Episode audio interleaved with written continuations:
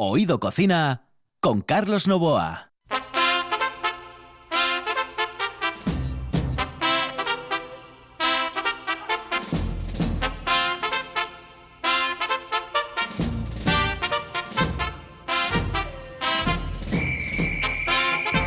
Saludos amigos, muy buenos días, no, muy buenas noches. Ya nos hemos eh, cambiado directamente a esta noche maravillosa que hace hoy aquí en el Principado de Asturias, jueves.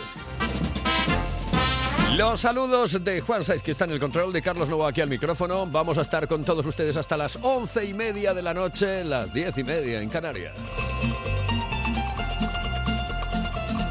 Y hoy tendremos un programa completo, programa Comansi. Les vamos a dar la receta del cachopo maravillosa, encantadora, formidable del Pichote, que es el sitio donde se come un cachopo espectacular. Está en la Plaza Gavino Díaz Merchán de Oviedo. Para que se ubiquen, está entre la Florida y Wyoming. Es una plazoleta muy grande, inmensa. Es una rotondona. ¿eh? Lo que pasa que allí no decimos, en, en no decimos lo de rotondona y estas cosas como en Gijón, que en Gijón es la escalerona y todas estas cosas. dice Juan Saiz que allí ponen fuentes. Ponemos, dice, ponemos fuentes. Pues señoras y señores, aquí empieza el programa de Oído Cocina de este jueves maravilloso y encantador que nosotros eh, vamos a celebrar con la presencia de Ramón Gamonal dándonos la receta del cachopo, recordando aquella receta que nos dio en el verano, en el programa del verano, y a Miguel Escalada con Juan García que estarán con nosotros en la recta final de nuestro programa aquí en RPA. Una de vinilos al ajillo, dos de micros al cabrales, tres de cables afogados. Oído cocina. Carlos Novoa se cuela en las mejores cocinas del país Astur. Ahora, de lunes a viernes, de 11 a 11 y media de la noche. Oído Cocina con Carlos Novoa. Patrocina esta sección Valdeboides, de Sidra Castañón. Disfruta de la sidra más premiada de Asturias. Hoy tenemos eh, programa Mustang, sí, porque después llega Miguel Escalada con Juan García y vamos a hablar de sitios locales que desaparecieron desgraciadamente de la vida en Gijón, del ocio nocturno en Gijón.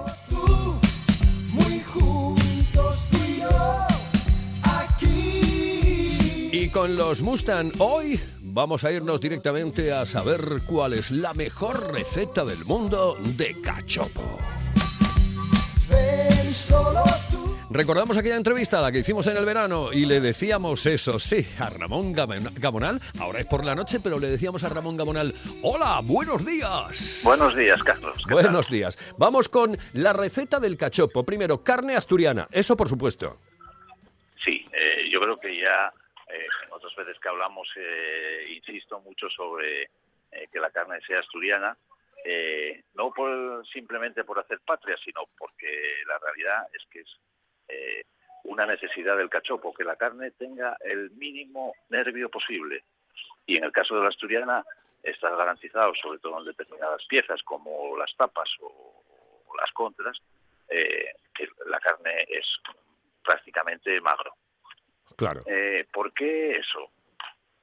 El cachopo tiene que ser eh, dos filetes juntos y lo que tenemos que conseguir que sean planos. Eh, siempre que freímos una chuleta, si seguro que tus oyentes lo habrán hecho más de una vez, eh, si no le cortas los bordes acaba como un acordeón. Claro. Oye, eh, hay mucha gente que le pasa como una especie de rodillo por encima, ¿eh? como, o una botella de, de- vidrio por encima para alisarlo un poco más, para que no quede excesivamente gordo, para que no quede excesivamente mm, eh, gordote. ¿Lo hace la gente? ¿Lo, mm, lo tenemos que hacer o no? Sí, sí, sí, a ver, eh, recortadín todo. eh, eh, lo más importante es que eh, eh,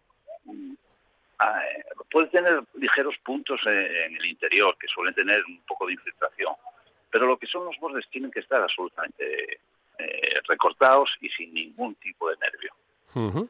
Decir, Vale.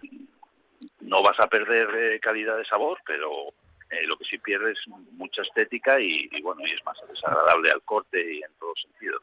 Venga, segundo paso. A ver, eh, una vez estirados los filetes, eh, con un grosor adecuado, que eso mm, no hace falta tener un, un machacador de carne, con eh, cualquier cosa que tengas en casa de madera, puedes eh, buscarle la uniformidad, eh, empezar con los rellenos. Vamos a hablar, por ejemplo, del, del genuino, ¿no? Jamón y queso. Ese es el Yo perfecto. no, yo no recomiendo, dicen, es que con jamón ibérico, si el jamón es más bueno, mm, mi opinión es que no. Eh, el, el cachopo admite mejor un buen jamón serrano, un buen jamón, que puede ser un jamón reserva eh, de buena calidad y jamones de muy buena calidad, eh, que un, un, ibérico que le da eh, ciertos matices que, que evitan lo que siempre hablamos. El, el cachopo tiene que saber a carne. Claro, claro, claro. Claro. Y el Luego, queso, el tema y el queso, el queso, queso. el queso que me recomiendas, ¿cuál utilizamos? Porque claro, yo por ejemplo utilizaba mucho el manchego, pero mm, parece que da demasiado sabor, ¿no? Sí, eh, eh, hay, hay múltiples quesos en, en el mercado. Es decir, a ver, yo trabajo con los de la central lechera asturiana porque, bueno, mm, son muy uniformes y te dan una cremosidad apropiada, ¿no? Eh, también nosotros hacemos variaciones con otros tipos de quesos, ¿no? Vamos, tampoco, ya quizás sean mucho más complicados para, para cualquier persona encontrarlos en un lineal de un supermercado. Pero bueno, eh, los quesos de central lechera eh, son una garantía de que te van a dar el punto de cremosidad. Nosotros llamamos, eh, cuando tú abres el cachopo, lo que tiene que salir es una, lo que llamamos cuando lo aprietas una lengua, Sí, eh, el queso en forma de lengua. sí, sí, sí. Que salga cremosito, ¿no? Que se deslice, Sí. se deslice en la funda. Eh, tamaño de cachopos. A ver, nosotros generalmente, y el cachopo que bueno, yo tampoco me voy a esos mega cachopos, eh, eh, nosotros utilizamos unos 35 centímetros aproximadamente, que son lo que, lo que da eh, la parte central de una tapa o de las piezas de una concha. Eh, claro, eso en casa es inviable porque tienes que tener una sartén de 40 centímetros Claro. con un fuego proporcional, vamos, no, no, no, no es muy operativo. No, no, operativo no, Eh, para nada. Normalmente una, en una sartén de 26, la, la grande de hacer tortillas, eh, el tamaño, pues eso, 24 centímetros. Eh, en vez de comer uno, comes dos. Ya, pues eso, eso mejor. Oye, y después tenemos algo muy importante que es el rebozado. El rebozado, Sí. eh, tú utilizas uno especial. Sí, a ver, estamos en lo mismo. Utilizo una harina específica, eh, pero bueno, en casa cualquier harina tamizada. Eh, eso también, eh, el que sea un poco cocinillas, sabe que, que las harinas traen ciertas impurezas que se quedan luego pegadas. Entonces, Sí. bueno, tamizar mm, cualquier harina, eh, huevo, siguiente paso, Sí. y luego yo utilizo panko, que en determinados supermercados un poco especializados ya lo hay en formatos de 250 gramos, cosas así. ¿eh? Eh, ¿Con qué objeto? Es decir, el panko eh, es, es un pan rallado hecho de, bueno, para que nos aclaremos, una especie de, de pan de molde sin corteza. Ajá. Eh, entonces tiene la peculiaridad que eh, no retiene aceite. Ah, Con lo eso no lo cual, sabía yo. eh, Mira. sale seco, sale, bueno, sin, sin el exceso de aceite que, bueno, pues no es tampoco muy agradable. Mm, eso lo, ver, lo- también, Sí, dime, dime. también te diría que hay, hay huevos más específicos eh, para, para hacer rebozados más, más que se adquieran más, es decir, Sí. eh, pero que tampoco son lo que hablamos, es decir, te puedes volver loco y a lo mejor lo encuentras en el supermercado gourmet de no sé quién. Entonces, Ya, bueno, ya, ya, ya. huevo normal, bien batido, y el empanado siempre bien apretado. Eh, hay que acanalar un poco la mano, eh, porque eh, lo que tenemos que conseguir es eh, sacar el posible aire que haya eh, dentro de, de- de- Del, relleno, del ¿no? relleno que hemos hecho con el cachopo, Claro. claro, con, la, con la carne. Oye, y después, es muy importante, eh, la temperatura, ¿a cuánto lo freímos en principio? Sí. ¿A fuego muy fuerte?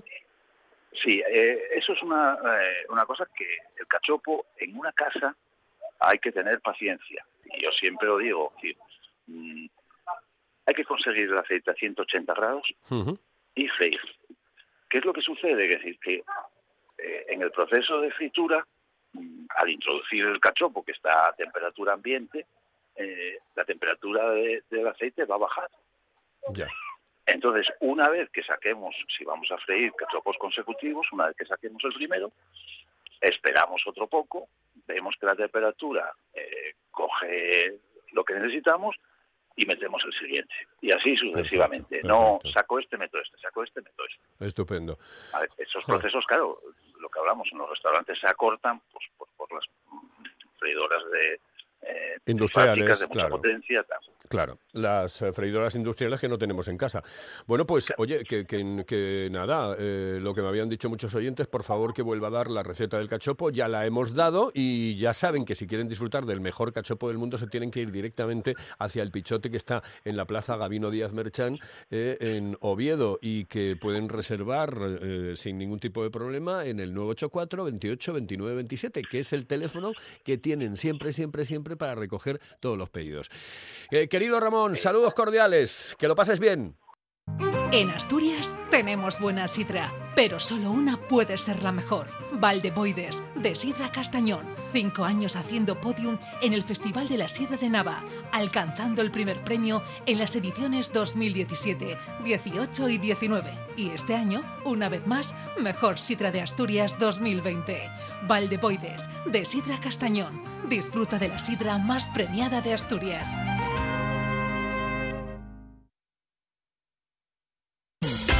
Estás escuchando RPA, la radio autonómica.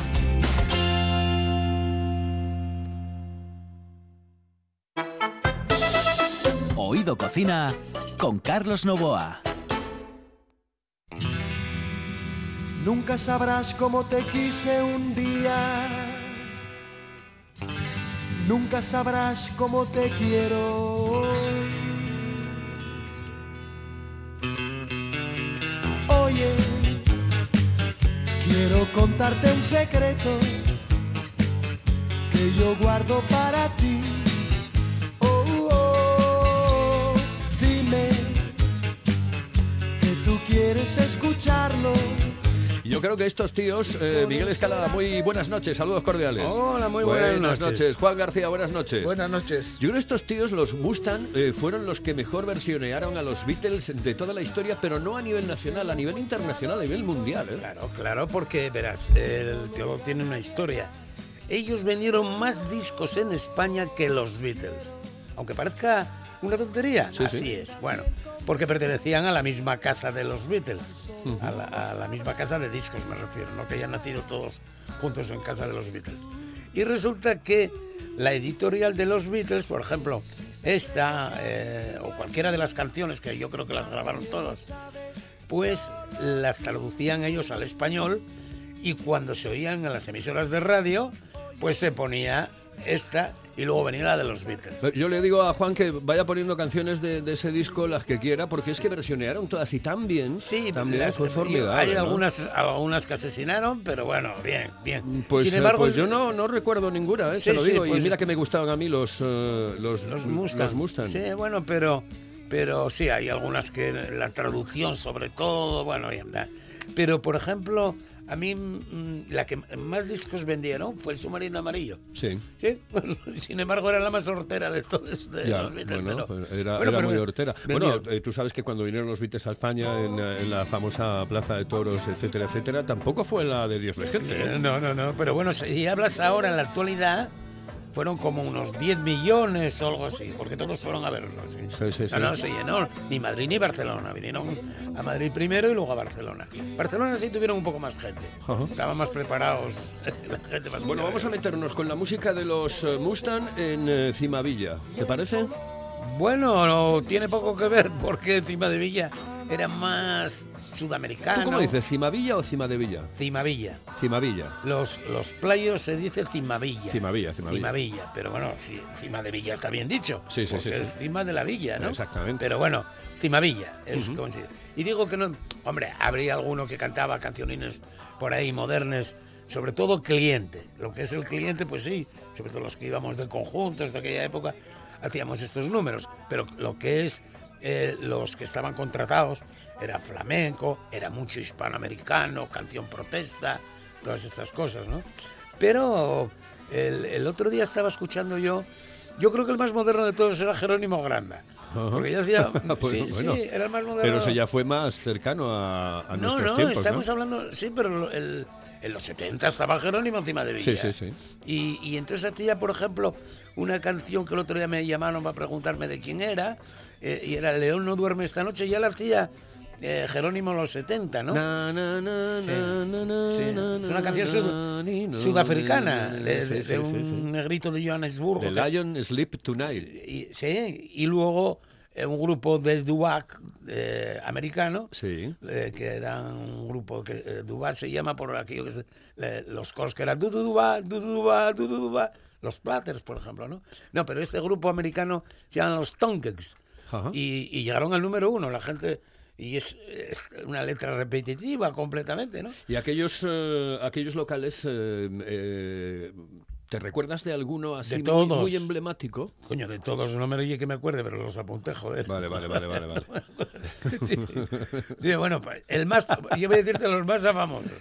Pero la cabaña era el más famoso, Carrizo, Sí. el farol, el gallo, el cóndor. Y cada uno tenía, como era competencia entre ellos, ¿no? Sí. Tú date cuenta, es como, como salir por la noche de la gente, unos iban al cine, otros a la calle corrida, otros tal. Pero en la espuela, lo que se decía en la espuela, la penúltima, que nunca se dice la última, Sí. se tomaba encima de Villa. Y entonces allí tenías para escoger. Por ejemplo, ¿te gustaba el flamenco? Ibas al farol. Estaban allí Kiko y Julio, los dos hermanos, eh, casi todos los componentes eran gitanos, pero bueno, era flamenco puro. Ibas al gallo. Bueno, ahí estaba Jerónimo Grande que metía canciones mm, sudamericanas, como decía, algo modernillo, ¿no? Eh, luego estaban eh, en el Montecillo o en el mismo Nacho, Sí. pues había gente como el trío Covadonga, en el Carrizo estaba los Angelín y... Eh, eh, Cada y- uno de ellos tenía un ambiente Distinto, distinto, ¿no? Sí, eh, ¿Tú, Juan, eh, cataste El- el- esos el- sitios? el- no, por- Y muy joven, es Juan. más, más mucho más joven, claro, Claro, claro. Juan pero estaba haciendo la primera venidor- comunión. Claro, claro, Era claro. como el venidor antiguo. Exactamente, sí, sí, porque de hecho la gente, tú venía por una persona de afuera, ¿no? Y decía, bueno, vamos a tomar una copa, ¿dónde me lleves? Y al final lo llevabas a cima de Villa, porque lo llevabas. Y nosotros luego, los que estábamos relacionados con la música, teníamos el poder, digamos, de engañar a los artistas. De, de, bueno, pues venía a Serra, y vamos a tomar una copa. Pocas tomaba Serra porque eran los que tenían que coger el coche y marchaban, pero bueno, sí se le llevó a la cabaña. Entonces, vamos a tomar una copa y como no podíamos ir con él a, a- a- ¿cómo se llama? A la calle corrida, porque entonces habría un barullo Sí, de gente sí, alrededor sí. de ellos. Y encima de Villa ya era más escondidino. Ya estamos hablando de las 2 de la mañana, ya estamos hablando de menos gente. De lo claro. que se- y, y- y, entre paréntesis, eh, no entre paréntesis, entre comillas, lo de la mala vida, es decir, eh, la, no, allí- digo la mala vida, lo digo en cachondeo, pero digo que era donde había de todo, ¿no? Ahí se De juntaba el, Lo mejor de el cada tío de casa. arriba y el tío de abajo, el lo tío del mejor medio y de el tío cada de lado. casa. Y, y entonces Cima de Villa parecía que tenía agua a los vales. Quiero decir, por movimiento. Lo que se ve, la gente, por si no lo sabe, se movía los paisanos, no se movían los bares. la, ma- la marejada, ¿no? Pero ahí los, los, los, ¿cómo se llama? Los playos de Cima de Villas eran muy, sobre todo las mujeres. ¿eh? Pues entonces asomaban a la ventana. Vaya marea, ¿qué llevas? Y tal, vete a dormir la mona y tal. Bueno, eso tenía que ser un show. Oye, por cierto, ¿y eh, por qué se bebía? Eh, Se bebía, se bebía. se Leche bebía, de se bebía. pantera, que Pero- todo el mundo dice leche de pantera, que era una cosa que inventó uno de Bajo Villa, concretamente Alfredo el del Mayerling, que luego tuvo el Playboy, inventó eso de la leche de pantera, que yo la tomaría un día que sabía mal, mal no peor. No, se tomaba pues eso, lo- lo- la bebida típica Se tomaba más coñac antes que ahora. Observo yo que ahora no se toma tanto coñac, se toma whisky, por ejemplo, ¿no? Y si, por ejemplo, te apetecía picar algo, ¿había para picar o no? En algún sitio sí. En la cabaña, por ejemplo, sí. Yo recuerdo una vez en un programa de radio que teniendo Mario el Indio, que era fue propietario después de los hermanos albanés, pues daban pinchos, ¿no? Y, encontré una libreta y, y me dijo Mario, ¿la quieres? ¿La necesitas para la emisora o algo así? Y dijo, ah, tú nos regalas, me la llevo. Y, la libreta. y entonces era de los que debían algo. Y gente popular, ¿no? Pues debían, pero te hablo de deber 10 pesetas, dos pinchos, tres fichas de teléfono, porque Sí, sí, ahora- los- las total, famosas. total, total, 11 pesetas. Y un día, de estos aburrimientos míos radiofónicos y asesinos, dije yo, a ver, todos, todos que voy a leer lo que debéis, pufistas. Pasar por caja. Mucho dinero. Recuerdo que el primero era Peltó Cabeza de Hierro, que debía 14 pesetas, que estaba además forrado, forrado. Dije, yo, debes Qué grande. tres pinchos, dos fichas, porque lo de las fichas de teléfono es que decías, dame sí, una sí. ficha de teléfono y tal. Un vermú, bueno, todas esas cosas. Oye, fueron todos a pagar, ¿viste? Y María, ¿pero qué les dijiste? Hostia, llegó Pelto aquí, tómales 14 pesetas, que hasta por la radio lo dicen. Y no sé. Ay, Dios. Y bueno, sí, había, pero bueno, mm, no, no podías comer una fabada, quiero decirte, ¿no? Eran pinchos. Sí, y- pero bueno, un pincho, Sí, sí, eh, sí. alguna tapa a lo mejor podían hacerte en un momento No, luego ya los, estas, los ¿no? millonetis, los millonetis que conocía, bueno, paraba de todo, pero bueno, muchos millonetis. Entonces lo encargaban, ¿no? Entonces llamaban y tal y decían, mándame un taxi por una botella de Don Periñón y que me traiga una de almejas. Sí. Y entonces eh, el taxista iba a un restaurante, por poner al primer restaurante que él conociese, lo pedía y lo subía. Le cobraba la botella más, más el, las almejas a precio de oro, más no sé qué, no sé cuánto. Pero yo te digo, eso lo menos, ¿eh? Lo menos. y, y luego había, durante los años 70, 80, hubo una empresa que entre, eh, entre muchos la arruiné yo, que el- te servían lo que pedías. Y entonces yo, eh, cada cinco minutos, que me traigan un cartón de tabaco. Y entonces venía un motorista y te digo, un cartón de tabaco. Ahora que me traiga una tortilla de- con cebolla y tal. Y bueno, se arruinó la empresa. Uno yo fui de, de ellos fui yo el culpable. Sí, sí. Bueno, eh, no, yo recuerdo que había una, yo no sé si es la misma. En Oviedo se llamaba Serciprisa. No sé Pues si... este se llamaría... Sí, sí, más más o menos. eh, Y, y yo recuerdo que también lo hacíamos nosotros, Sí. éramos chavaletes, en la plazoleta donde jugábamos por la noche. Eh, Oye, pues que nos traiga no sé qué. Bueno, chorradas, Sí, sí, evidentemente. pero eh, Oye, ah, ¿los bares em, eh, cerraban a una hora determinada o Sí. había incluso bares de 24 horas? De que No, de prácticamente 24 horas no, pero se cerraba, por ejemplo, a las 3 de la mañana, a las 2, no recuerdo exactamente, pero se cerraba mm, para el público en general. Pero había muchos bares, como La Cabaña, que tenía un timbre que lo veía todo el mundo, y tenía una bombilla dentro. Bueno, todos los bares de Cima de Villa tenían una bombillita dentro. Y tocabas con la bombilla, tocabas y veías una luz. Si era eh, la roja, tipo aquí como en la radio, era la policía. Y si era blanca, era un cliente. Y entonces, y, es entonces salías a las 6 de la mañana. O sea, verdaderamente como Cholo Jubacho y yo teníamos las llaves de Cima de Villa, hasta que no cerrásemos nosotros Cima de Villa, no se podía entrar en Cima de Villa. Esa, lo, eran tiempos, otros ¿no? tiempos. Pero, y a tope. Pero si estaba la policía afuera y estabas oyendo cantar y picaba, a ver si cerráis. Y no, no sé, aquí no hay nadie. Y, tal, y el otro, el gitanillo, el que estuviese cantando allí, y una lágrima cayó en la arena. Y- ¿Y la, el- el- la poli entraba? Claro que entraba, lo que pasa que tampoco voy a decir que no era No, hombre, no, digo que, pero que, que- que vamos, que había una, claro, convivencia igual que del ahora, ocio igual- nocturno con... Igual que ahora sabían. Claro, la diferencia de ahora a- ahora es que coges el coche con los copes que tomabas antes y, te- y no puedes salir. Mira, mira, escucha. Una lágrima cayó en la arena. Típica de, ahí la lágrima. Y María Isabel. María Isabel, de, de los payos eran, ¿no? Los payos, sí. Los payos, los payos, sí señor, los payos. Oye, eh, que el otro día estuvimos comiendo en Los Nogales, comimos de cine, hay que reconocer que de cine, pero yo le pedí, porque el primer plato que, que nos eh, comimos, eh, Los Nogales quiero decir que está en Gijón, está en Castillo, Castillo se puede decir, ¿no? Santurio. Santurio, bueno, Santurio. Santurio, en Santurio. Y, mm, y comimos muy pero que muy bien. ¿eh? Eh, con un anfitrión impresionante que es Juan García. Pero le pedimos al. Yo no sé si al final le pediste tú la No, receta o no, no le pediste. de porque- los espárragos rellenos, que No. le gustó hasta Miguel. que Miguel come lo que un nada, lo que es un jimiago, o sea, nada. Gusanito. Yo me imagino que lo deben de tener como secreto como la Coca-Cola. Lo que pasa que, bueno, estuvimos indagando y... No, indagando, que- no, fuiste ayer concretamente, y No. antes de ayer y antes de ayer. No, que- a no, robar la receta. No creo que me la den. Bueno, sí, repetí con Miguel. Pero, pero sí, hay un espárrago relleno que se come muy bien en los nogales. No será este justamente, pero sí podemos dar la receta. Espárrago relleno, señoras y señores, esto es una maravilla porque de eso doy fe, que está exquisito. Venga, vamos. Espárrago relleno de espinacas y langostinos. Estupendo.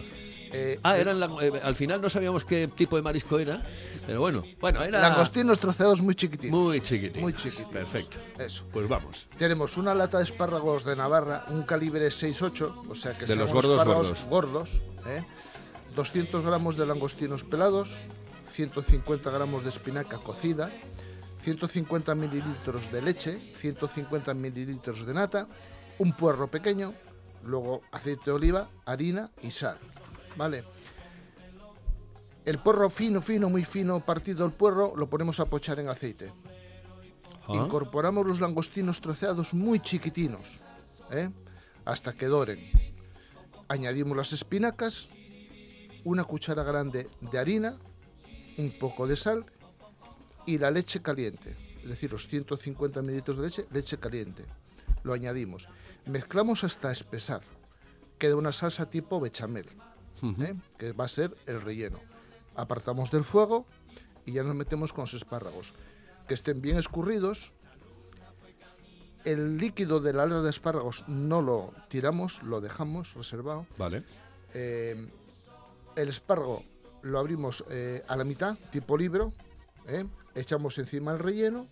Ponemos encima otro espárrago que haga tipo sándwich. ¿eh? Y ya luego pasamos a, a la salsa. El, bueno, freímos primero los espárragos que les damos, bueno, pues lo clásico, con harina, huevo batido y los doramos vuelta y vuelta y los ponemos en un plato con papel absorbente. Luego ya nos queda la salsa, que en un cazo echamos la nata de cocinar, una cucharada de harina disuelta en agua, Sí. la mitad de líquido de la lata de espárragos aproximadamente, ¿eh? mezclamos todo al fuego hasta que espese. ¿eh? Ya los espárragos están emplatados, le ponemos la salsa por encima y es una delicia. Joder, es que yo el otro día cuando estuve en Los Nogales, de verdad que es que me encantó. Es un plato muy Jo, típico. es que estaba maravilloso. Mira, mira. Cuando tenga 65 años, esa era la canción que decían los Beatles. Y ya, pasaron. Y yo también, eh, cuidado. ¿Cuánto nos queda para acabar? Porque ya preguntando, se me fastidia el reloj del estudio. Hay que arreglarlo, hoy lo arreglamos. Pero cuenta por los dedos. ¿Eh? Que cuentes por Esta es una de las buenas versiones que hicieron los Beatles. Estuvieron todo el verano, Juan García y, y Miguel Escalada. Estuvieron todo el verano con nosotros. Ahora eh, dice que se va a tomar un descanso que ya me llamará por teléfono. No, voy a, a Hawái. A Hawái. A 5-0. surfear, voy a surfear, sí. Bueno, Pero voy pues- andando y entonces mientras llego y todas esas cosas tardaré un poquitito. Vale, bueno, en cualquier caso, eso, que se toma unas vacaciones eh, y va. Bueno, ya me llamará él por teléfono. ¿eh? No llames a cobro revertido que no la cojo, te lo advierto. Tenía pensado hacerlo así. Fenomenal, guapo y otoñal. Tendré que contarles que no fue tan mal cuando tengas 60 y Pues nada, que nos vamos. Eh, fue un placer compartir contigo radio. En la Creo que tú y yo radio haríamos siempre un- la penúltima. Yo creo que tú y yo haríamos. Bueno, ya lo sé, que esta es la penúltima, claro. Pero que tú y yo haríamos las un buen, un buen dúo, ¿eh? un dueto cojonudo. Bueno, todos hablarán. Ya veremos, ya veremos. Miguel Escalada, Juan García, muchísimas gracias por estar con nosotros aquí en la radio y que tengáis mucha suerte. Muchas Un placer, gracias muchas y gracias. buenas noches. Buenas noches y saludos cordiales. bueno, señoras y señores, hasta aquí ha llegado hoy Oído Cocina. En el control está Juan Saiz, aquí al micrófono Carlos Novoa. Volvemos mañana. ¿Quién me hará caso? ¿Quién quedará en nuestra vejez. Trataré de ser un viejo singular si seguimos, gracias a Dios, juntos como hoy. Les cantaremos viejas canciones del 63.